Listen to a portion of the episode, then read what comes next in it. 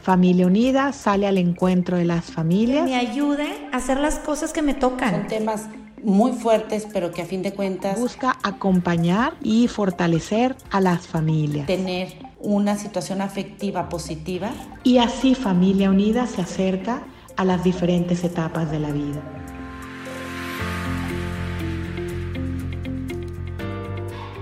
Me doy cuenta que es difícil convivir con mis propios hijos. No escuchan, no obedecen, no se concentran. No quieren trabajar y solo quieren hacerlo placentero, me decía una mamá. Si me preguntas cómo veo a mis hijos en general, están aburridos. Ellos no saben qué hacer con su tiempo y eso a mí también como mamá me estresa mucho porque a mí tampoco se me ocurre qué hacer con el tiempo libre que ahora tienen mis hijos. Soy Armando Duarte, te doy la bienvenida a este programa. La familia es mi pasión. Estudié la licenciatura en Ciencias de la Familia y trabajar a favor de la familia es mi profesión. También es el más grande regalo que Dios me ha confiado. Soy casado y padre de siete hijos. Amo y disfruto la vida en familia. Agradezco la invitación de Familia Unida para participar en este podcast de Acompañándote en tu vida. Durante la cuarentena, una de cada cuatro personas adultas se sienten viviendo aburridas. De repente perdimos nuestro ritmo de vida y pasamos a tener mucho tiempo, tiempo que debemos encauzar, porque de lo contrario brota el aburrimiento y ese malestar, ese fastidio de no tener nada que hacer. El día de hoy vamos a revisar cómo es que el aburrimiento puede superarse desde las inteligencias múltiples. Durante una inundación, uno lo que tiene que hacer es salvar la propia vida, la vida de nuestros seres queridos. Cuando pasa la inundación y baja el nivel del agua, comenzamos a ver la magnitud de los daños, vemos la realidad. Ahora que hemos bajado el ritmo de vida, ahora que ha bajado ese frenesí de la vida cotidiana, empezamos a ver la realidad. Muchos de nuestros hijos están dándonos señales de preocupación. La escuela nos puede en ocasiones dar un espejismo de que todo va bien, porque las calificaciones son positivas y no llegan reportes. Por las tardes, las actividades extraescolares resolvían el tiempo restante y durante las vacaciones todo seguía igualmente planificado con actividades. Pero esto de convivir todos los días, todo el día, saca a relucir la realidad. Muchos hogares están conociendo quiénes son realmente sus hijos, tanto los chicos, los medianos o los grandes. Para salir, dicen los jóvenes, para salir del aburrimiento lo que hago es conectarme. Pero los mismos jóvenes reconocen que pierden mucho tiempo por estar conectados. Algunos declaran que aunque se propongan concentrarse, se distraen con facilidad. Cuando no estoy conectado me siento aburrido. Pareciera que el aburrimiento es la enfermedad típica de la juventud en esta época. El hecho de no saber qué hacer con mi vida, cuál es el propósito, cuál es la finalidad de lo que yo debería de estar buscando. ¿Cuál es el núcleo del problema? La mayor parte de las personas desconocen su potencial. No saben para qué son buenos e inclusive cuando se llega a la etapa de tomar decisiones en la preparatoria para optar por una carrera profesional, muchos de ellos no saben qué hacer. A tal grado ha llegado este problema que en algunas zonas de nuestro país el desempleo afecta al 40% de los egresados. Queda atrás aquella creencia de que estudiando una carrera te va a ir bien en la vida. Hoy resulta que no. Porque cada uno de nosotros tiene que reconocer para qué es bueno, cuál es mi potencial. Hay un pensamiento que a mí me gusta mucho. Quien tiene cosas pendientes por hacer, esa persona nunca estará aburrida.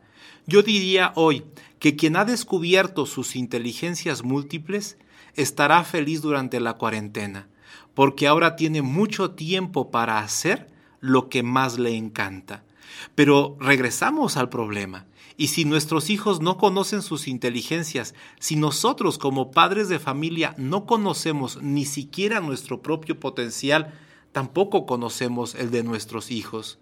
Hoy en día nosotros podemos descubrir a la luz del trabajo realizado en la Universidad de Harvard por un científico de nombre Howard Gardner, que son ocho las inteligencias múltiples.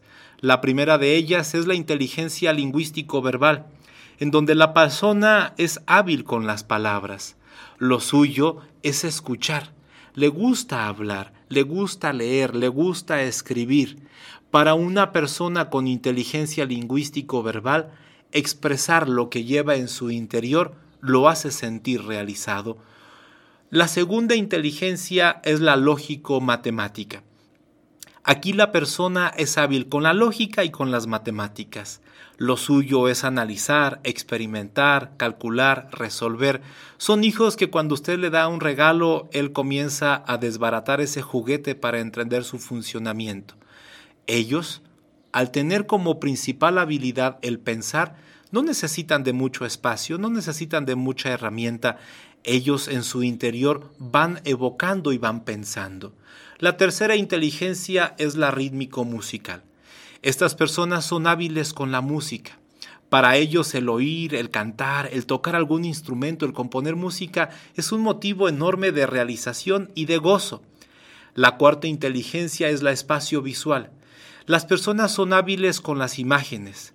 Les gusta ver, pintar, diseñar, ubicarse en un espacio eh, geográfico. Estas personas son hábiles con la imagen. La quinta inteligencia es la cinético corporal.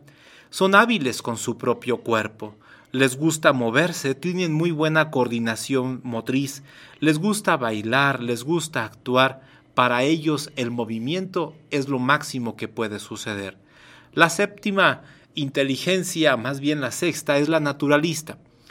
Estas personas son hábiles con la naturaleza. Les gusta explorar, clasificar, cultivar, cuidar el medio ambiente. Para ellos, estar en un entorno natural es un viaje al paraíso. La séptima inteligencia es la intrapersonal. La persona es hábil consigo misma. Le gusta reflexionar, conocerse a sí misma, tomar decisiones, es capaz de controlar sus estados de ánimo. Esta persona es experta en sí misma. La octava inteligencia es la inteligencia interpersonal, en donde la persona es hábil con los demás. Le gusta interactuar, compartir, colaborar, liderear. Dime tú, ¿En cuál de estas ocho inteligencias sobresales? ¿En cuáles de ellas has logrado una buena concordancia entre tu potencial y los estudios que tomaste?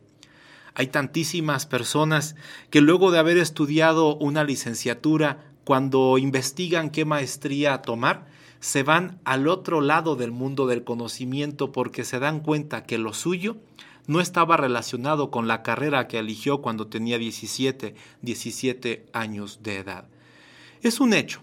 En el ámbito académico le damos mucho reconocimiento a las habilidades cognitivas, sobre todo a la parte lingüístico-verbal, a la lógico-matemática, pero las demás inteligencias son subvaloradas y por ello no estimuladas.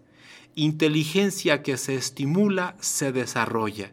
Debemos, por lo tanto, reconocer que cada uno de nosotros ha nacido con inteligencias unas más desarrolladas que otras, inclusive nuestros propios hijos, fruto de nuestra intimidad y que tienen una altísima carga genética que nos hace ser familiares, ninguno de ellos es idéntico a nosotros.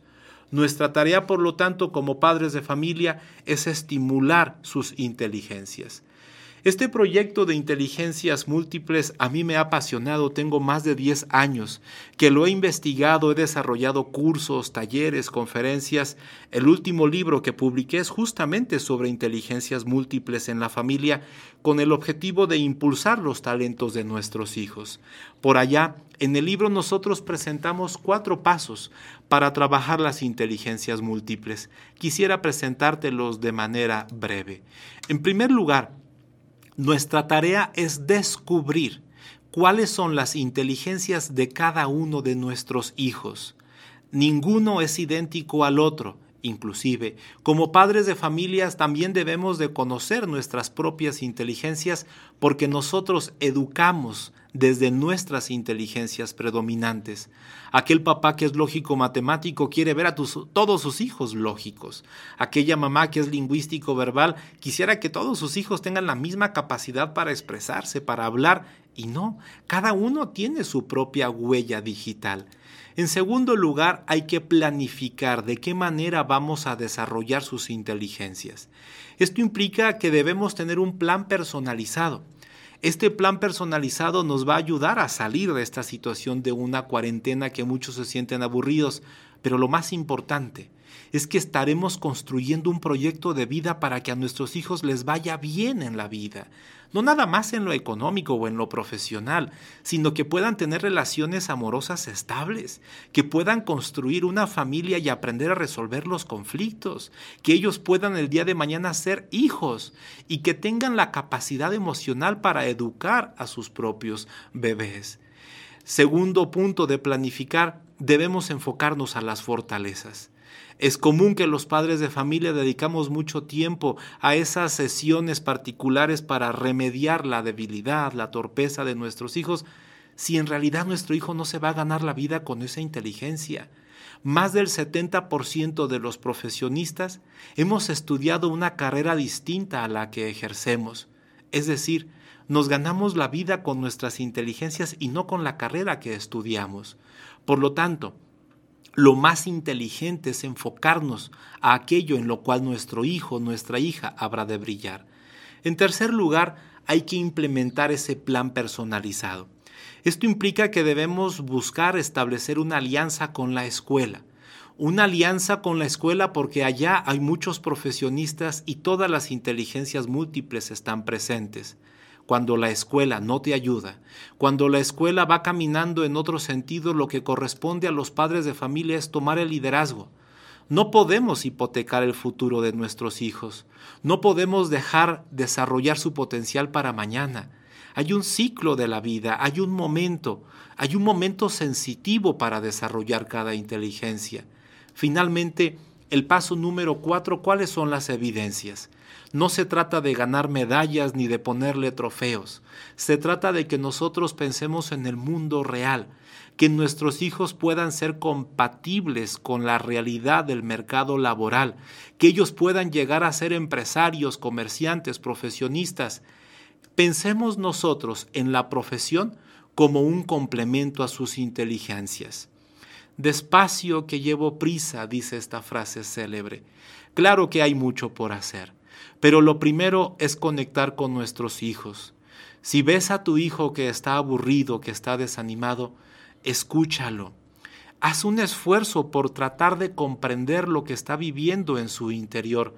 No ataques, no humilles, no tengas prisa, despacio que llevo prisa, porque a partir de lo que nosotros logremos conocer de cada uno de nuestros hijos, lograremos ayudarles a que les vaya bien en la vida. Agradezco muchísimo la invitación de Familia Unida, agradezco tu tiempo y quedo a tus órdenes a través de mi página web armandoduarte.com. Me encantará que por allá en la parte de contacto me puedas escribir algunos comentarios. ¿Qué te pareció? ¿Qué sientes? ¿Qué opinas? Igual y podemos darle seguimiento. Muchas gracias a todos y que Dios les bendiga.